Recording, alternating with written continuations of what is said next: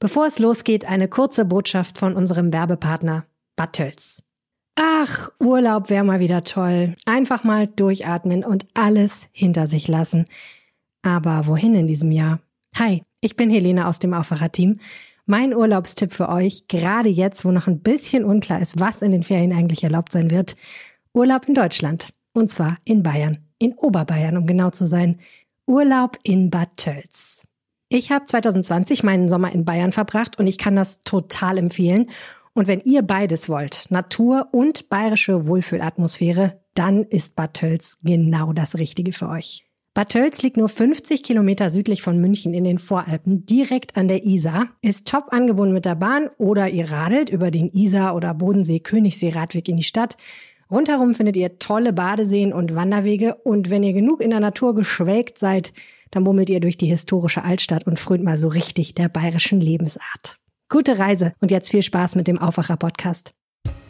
Das andere ist, und da muss ich gestehen, habe ich auch ein bisschen gezuckt, war, dass man weg muss von diesen Vorgaben, die es beispielsweise bei den Einzelzimmern gibt. Und da sagen sie, muss man durchaus auch mal, wenn man sich das Problem anschaut, über Doppelzimmer nachdenken. Ich kann mir vorstellen, dass das nicht so viele Menschen unbedingt begrüßen. Pflege ist nicht das aufregendste Thema, keine Frage, aber es betrifft einfach ganz viele von uns. Das zeigen auch neue Ergebnisse einer Studie. Der Handlungsbedarf wird immer größer. Darüber sprechen wir heute hier im Aufwacher. Ich bin Florian Pustlauk. Hallo. Bonn Aufwacher. News aus Bonn und der Region, NRW und dem Rest der Welt. Wir starten mit den Meldungen aus Bonn und der Region. Ein Jurastudent der Uni Bonn ist während einer fünfstündigen Examensprüfung zusammengebrochen und musste von einem Notarzt versorgt werden. Obwohl einige seiner Kommilitonen daraufhin forderten, die Prüfung abzubrechen, mussten sie das Examen weiterschreiben. Wie das Online-Portal Jurios berichtet, soll der Student nach rund einer Stunde Arbeitszeit plötzlich das Bewusstsein verloren haben. Andere Prüflinge leisteten daraufhin erste Hilfe, bis Notfallsanitäter eintrafen. Nach kurzer Behandlung trugen die Sanitäter den Studenten aus dem Raum. Anschließend wurde die Prüfung fortgesetzt. Die Studierenden seien angewiesen worden, auf ihren Plätzen zu bleiben und weiterzuschreiben. Für die rund 120 Prüflinge habe es lediglich 20 Minuten mehr Arbeitszeit gegeben, auch für die Ersthelfer unter ihnen. Laut einem Sprecher des Oberlandesgerichts Köln, dessen Prüfungsamt für das Examen verantwortlich ist, wäre es zu kompliziert gewesen, die Klausur abzubrechen und einen Nachschreibetermin zu finden. Wie das Prüfungsamt mitteilt, mitteilte, gehe es dem jungen Mann mittlerweile wieder besser. Das Bonner Startup RealNote sagt Unternehmen wie Facebook oder Snapchat den Kampf an.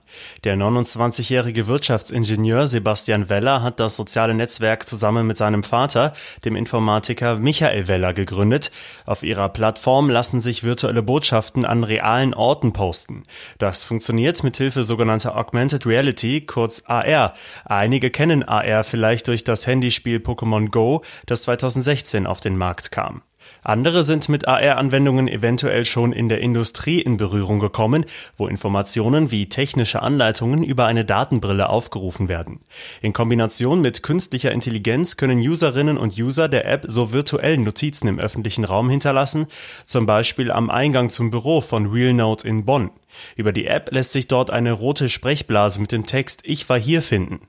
Auf Android-Handys wurde die RealNote-App schon 100.000 Mal heruntergeladen. Jetzt hoffen Sebastian und Michael Weller, dass ihre Anwendung auch die Prüfung von Apple besteht und in Kürze im App Store erhältlich ist. Der Entsorgungsbetrieb Bonn Orange prangert die Müllmoral der Menschen in Bonn an. Nachdem sich eine Altstadtbewohnerin mehrfach über überfüllte Papierkörbe, herumstehende Schrotträder oder Abfall rund um den Bahnhof und am Rheinufer beschwert hatte, reagierte der Kundenservice. In einer Antwortmail an die Bonnerin hieß es, dass schneller Konsum in Einweggefäßen offenbar ein geschätzter Lifestyle sei und das Verantwortungsbewusstsein für erzeugten Abfall verloren gehe. Ein Bonn Orange Sprecher erklärte auf Nachfrage Nachfrage, dass der Reinigungsaufwand in der Stadt steige. Die Corona-Pandemie habe den Trend zu To-Go-Verpackungen noch beschleunigt. Rund um den Hofgarten, am Alten Zoll, in der Poppelsdorfer Allee, am Rheinufer in Beul und in der Rheinaue hat der Entsorgungsbetrieb bereits 150 zusätzliche Tonnen aufgestellt. Diese häufiger zu leeren sei jedoch nicht möglich. Das Unternehmen stoße bereits jetzt personell an seine Kapazitätsgrenzen. Wenn Papierkörbe öfter geleert oder Straßen häufiger gereinigt werden sollen, würden zusätzliche Kosten entstehen, die auf die Allgemeinheit umgelegt werden müssen. Ein rücksichtsloser Motorradfahrer, der Mitte April mehrfach über Rot gefahren und einem Streifenwagen mit Blaulicht davongerast ist, konnte identifiziert werden. Nach Angaben der Polizei handelt es sich bei dem Täter vermutlich um einen ihrer Kollegen. Zumindest ist das entsprechende Motorrad auf einen Polizisten zugelassen. Der Mann war am 16. April deutlich zu schnell auf der Königswinterer Straße unterwegs und gefährdete durch seine Fahrweise andere Verkehrsteilnehmer. Als eine Streifenwagenbesatzung auf ihn aufmerksam wurde, nahmen die Beamten die Verfolgung auf, doch der Motorradfahrer konnte entkommen. Ein Zeuge hatte damals einen Teil der Fahrt gefilmt, so dass Fahrer und Maschine zu sehen waren. Diese Informationen haben nun zur Identifizierung des Polizisten beigetragen. Gegen ihn richtet sich der Tatverdacht wegen Gefährdung des Straßenverkehrs. Seinen Führerschein musste er abgeben. Die Behörde hat zudem ein Disziplinarverfahren gegen den Polizisten eingeleitet. Er ist bis auf weiteres im Innendienst tätig. Kommen wir jetzt zu unserem ersten Thema hier im Aufwacher. NRW braucht mehr Pflegeheime. Das ist keine Überraschung. Eine Studie hat jetzt aber mal Zahlen genannt und die sind deutlich. Bis 2040 werden 1500 neue Pflegeheime benötigt. Es klingt jetzt trotzdem erstmal weit weg, betrifft aber wirklich viele Menschen. Maximilian Plück hat sich die Studie angeschaut und ist jetzt zu Gast hier im Aufwacher. Hi. Hallo, grüß dich. Ich bin Mitte 20. Warum sollte ich da jetzt genauer hinhören trotzdem? Naja, du solltest da einerseits hinhören, weil du ja Verwandte hast, die möglicherweise Pflegefälle werden können und weil wir uns alle mal Gedanken darüber machen sollten, wie es in Zukunft weitergehen soll. Und wenn ich mir so anschaue, die äh, Zeiträume, über die in dieser Studie gesprochen wird, die sind ehrlicherweise schon recht lang. Die haben sich verschiedene Jahre angeguckt, auch 2025, das ist jetzt nicht mehr so lang hin, aber 2040 klingt ja für uns jetzt doch erstmal ein bisschen weit weg. Aber dann sind wir halt eben auch schon vorangegangen. Ich bin jetzt etwas älter als du, ich wäre dann schon 60. Insofern, für mich ist es auf jeden Fall ein Thema. Kommen wir jetzt zu der Studie. Wie wurden denn diese Zahlen berechnet? Wie kommen diese 1500 neue Pflegeheime dazu? Und es ist ja noch eine viel, viel höhere Zahl an Pflegeplätze, die gebraucht wird. Genau, die haben sich da angeschaut, einerseits den Bedarf an Pflegeplätzen, den haben sie kalkuliert und sie haben dann geschaut, wie viele Pflegeheime haben wir aktuell dann haben sie geschaut, wie viele Pflegeheime fallen raus. Denn wir müssen uns überlegen, viele der bestehenden Einrichtungen, die wir haben, sind deutlich älter. Mir sagte der Ausschussvorsitzende des Gesundheitsimmobilienausschusses, Hans-Hendrik Jessen, dass ein Drittel äh, der Pflegeheime in NRW älter als 40 Jahre ist. Das heißt also, da kann man sich ja schon überlegen, wenn man mal so an die eigene Schule zurückdenkt und wie reformbedürftig die war, wie reformbedürftig dann eben diese Pflegeeinrichtungen äh, sein dürften. Und er hat gesagt, wenn es hart auf hart kommt, fallen da dann auch nochmal bis 50.000 Plätze weg. Also das heißt, sie haben geschaut, was haben wir im Bestand, was müsste gebaut werden. Und da kommen sie dann, nachdem sie es überschlagen haben, bis zum Jahr 2040 auf eben die Zahl von 117.000 zusätzlichen Plätzen. Jetzt muss man eine Besonderheit wissen, die eben in NRW gilt. Wir haben eine Begrenzung für die Anzahl der Plätze, die es in diesen Heimen gibt. Du darfst in einem Heim nur bis zu 80 Plätzen haben und wenn du dann einfach die 117.000 durch die 80 rechnest, dann bist du eben bei diesen rund 1500 Pflegeheimen, die dann da noch gebaut werden müssen. Hm, aber ich, ich gehe jetzt trotzdem mal davon aus, dass das ist jetzt zwar ein Sonderproblem in NRW, aber das Thema Pflegeplätze, die gebraucht werden, wird uns auch in anderen Bundesländern interessieren, oder? Das stimmt. Wir haben das jetzt nicht exklusiv, allerdings ist bei uns eben die, die Situation am verschärftesten. Also wenn wir uns das anschauen, wie viele Plätze schon im Augenblick fehlen, dann ist NRW, muss man leider sagen, das Schlusslicht. Also wir haben schon jetzt, also bei der Abweichung von den bestehenden Pflegeplätzen und dem kalkulierten Bedarf einen, ein Delta von 14.639. Das ist jetzt schon im Augenblick. Das sieht der NRW-Gesundheitsminister etwas anders, der stützt sich auf andere Zahlen, und zwar die des Heimfinders NRW. Und da sagt er, er hätte aktuell jedes Pflegeheim im Land im Durchschnitt mehr als einen Pflegeplatz frei. Im Durchschnitt ist immer so ein bisschen schwierig, weil man ja sagen muss, in bestimmten Regionen könnte es dann schlechter aussehen als in anderen. Und er selbst äh, räumt auch ein, dass äh, durch den demografischen Wandel, der uns natürlich ins Haus steht, dass da die Nachfrage nach stationärer und auch ambulanter Pflege in den nächsten Jahren weiter steigen wird. Mhm. Jetzt haben wir über das gesprochen, was fehlt, was uns droht. Wie lässt sich das denn noch abwenden? Und lässt sich das überhaupt noch abwenden? Naja, jetzt muss man wissen, dass diese Studie in Auftrag gegeben worden ist vom Zentralen Immobilienausschuss. Also das ist ein, das sind Vertreter der Immobilienwirtschaft, die dahinter stehen und die werden natürlich sagen, bauen, bauen, bauen. So einfach machen sie sich aber am Ende auch nicht. Die haben gesagt, es muss Anreize geben für Modernisierung. Das heißt also, es sollte beispielsweise Landeszuschüsse geben, damit die Träger wirklich dann auch in die Lage versetzt werden, dass sie diese alten Immobilien auf Stand halten, sodass da dann schon ein Teil aufgefangen werden kann.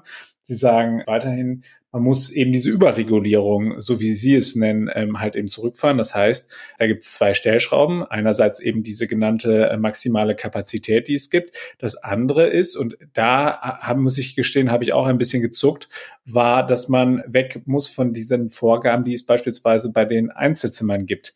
Also da gibt's auch Quoten, Einzelzimmerquoten, die es äh, in NRW gibt. Und da sagen sie, muss man durchaus auch mal, wenn man sich das Problem anschaut, über Doppelzimmer nachdenken. Ich kann mir vorstellen, dass das nicht so viele Menschen unbedingt begrüßen, aber da sagt äh, der zentrale Immobilienausschuss, das würde dann der Markt regeln. Dann gibt es noch was anderes und zwar geht es da um, um die Investitionskosten. Das heißt, Sie sagen, die sind halt eben festgeschrieben und äh, können dann eben nicht angepasst werden. Also beispielsweise, wenn ich als Investor äh, irgendwo ein Pflegeheim hinsetze, dann werde ich häufig dazu gedrängt, dass ich eben die Mieten äh, auf 20 äh, oder mehr Jahre festschreibe, während natürlich die Mieten äh, am freien Markt immer weiter steigen und das, also dass man da so eine Art Indexierung hinbekommt, das wollen dann eben jetzt auch die Investoren im Pflegesektor haben. Gibt also ganz, ganz viele Aspekte bei dem Thema. Ich komme noch mal kurz zum Anfang zurück. Also Pflege ist einfach kein berauschendes Thema.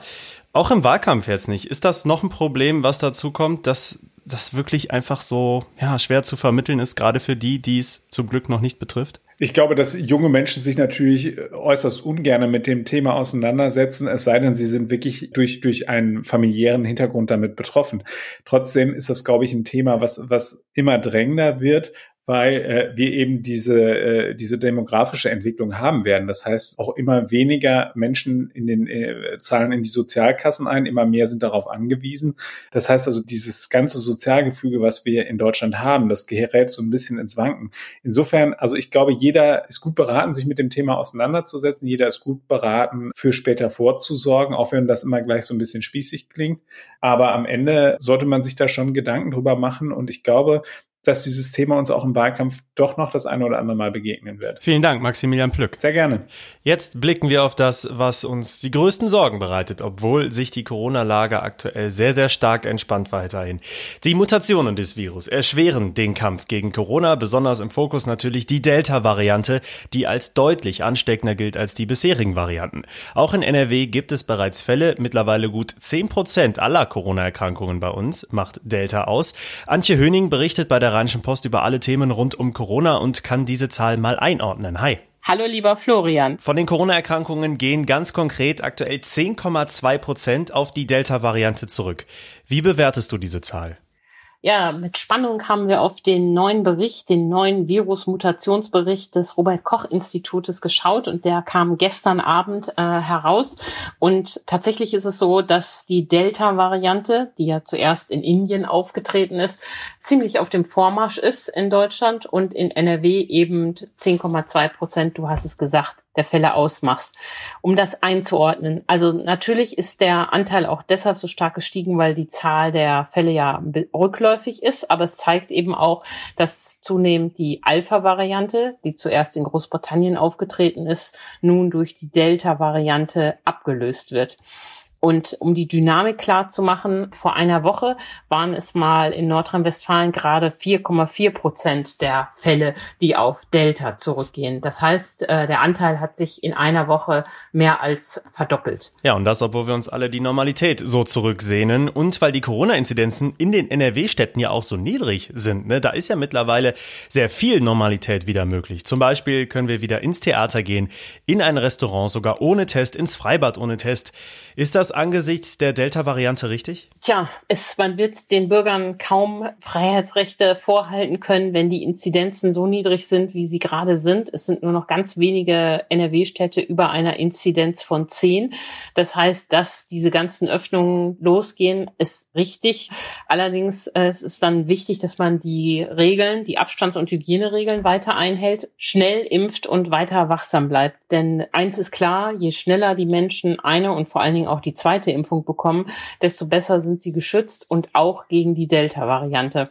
Noch wissen wir ja nicht genau, wie der Schutz aussieht und die ersten Studien, die es dazu gibt, legen ja auch den Schluss nahe, dass der Schutz vor einer Ansteckung an sich nicht mehr so hoch ist. Also Delta ist raffinierter als die Varianten, die wir bisher hatten.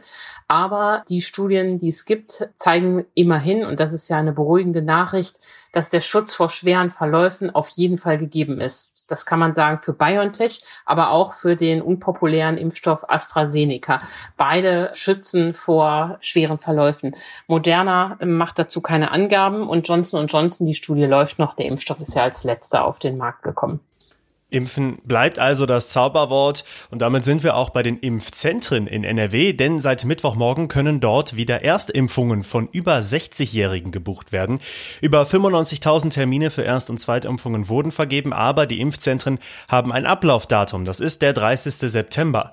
NRW-Gesundheitsminister Karl-Josef Laumann hat jetzt Details dazu rausgegeben, wie es danach weitergeht. Wie denn? Ja, du sagst es, die Zentren haben Ablaufdatum. Bis Ende September steht die Finanzierung durch den Bund und es ist so, dass danach das nicht mehr so sein wird wie bisher. Laumann hat gestern im Ausschuss für Gesundheit im Landtag gesagt, er sähe keinen Grund, die Impfzentren in der bisherigen Form beizubehalten. Stattdessen soll es aber Koordinierungsstellen in allen Kreisen und kreisfreien Städten geben, die manche Aufgaben übernehmen, nämlich eine Basis zu sein für die mobilen Impfteams. Denn es kann eben durchaus sein, dass wir irgendwann alle oder auch ein Teil von uns die dritte Dosis benötigen und um die in den Altenheimen, Pflegeheimen, Werkstätten für Menschen mit Behinderungen zu verabreichen, haben sich ja diese mobilen Teams bewährt. Und für die will er mindestens diese Basen erhalten. Und da will er entsprechend die Impfzentren zu umfunktionieren. Wie das genau aussieht, wird er uns wahrscheinlich am heutigen Nachmittag sagen. Da sind wir gespannt. Aber so wie es bisher ist, soll es nicht sein.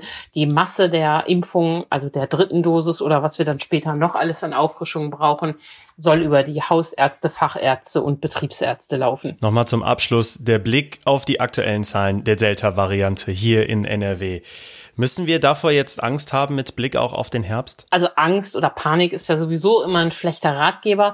Das muss genau beobachtet werden. Das ist ja immer so, dass in der Phase, wenn so ein Virus da neu kommt und losmarschiert, beobachtet werden muss. Zum Beispiel vor ein paar Monaten erinnern wir uns, gab es die südafrikanische Variante und die brasilianische Variante, die große Schlagzeilen machten.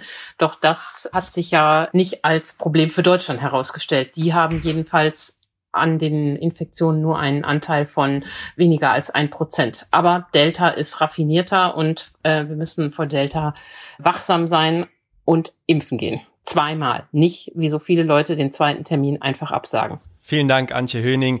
Wir sprechen uns sicherlich noch einige Male hier im Aufwacher zu diesem Thema. Diese Themen könnt ihr heute auch noch verfolgen. NRW-Ministerpräsident und Kanzlerkandidat der Union Armin Laschet spricht heute das letzte Mal vor der Bundestagswahl im Bundestag. Es soll vor allem um Europapolitik gehen.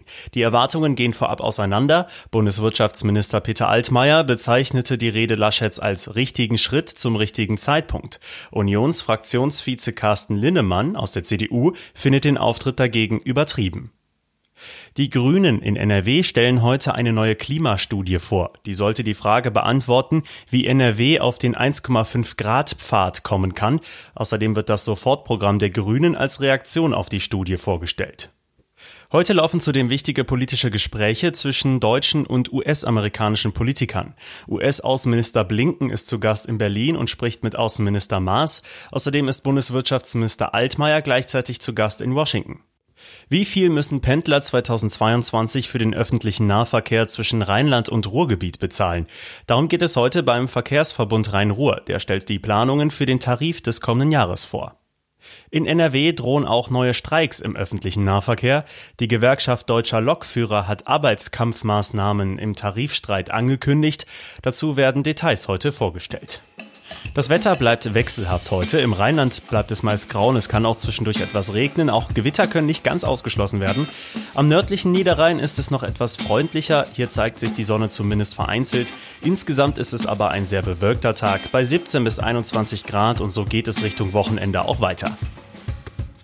Das war der Aufwacher für heute, Donnerstag, den 24. Juni 2021.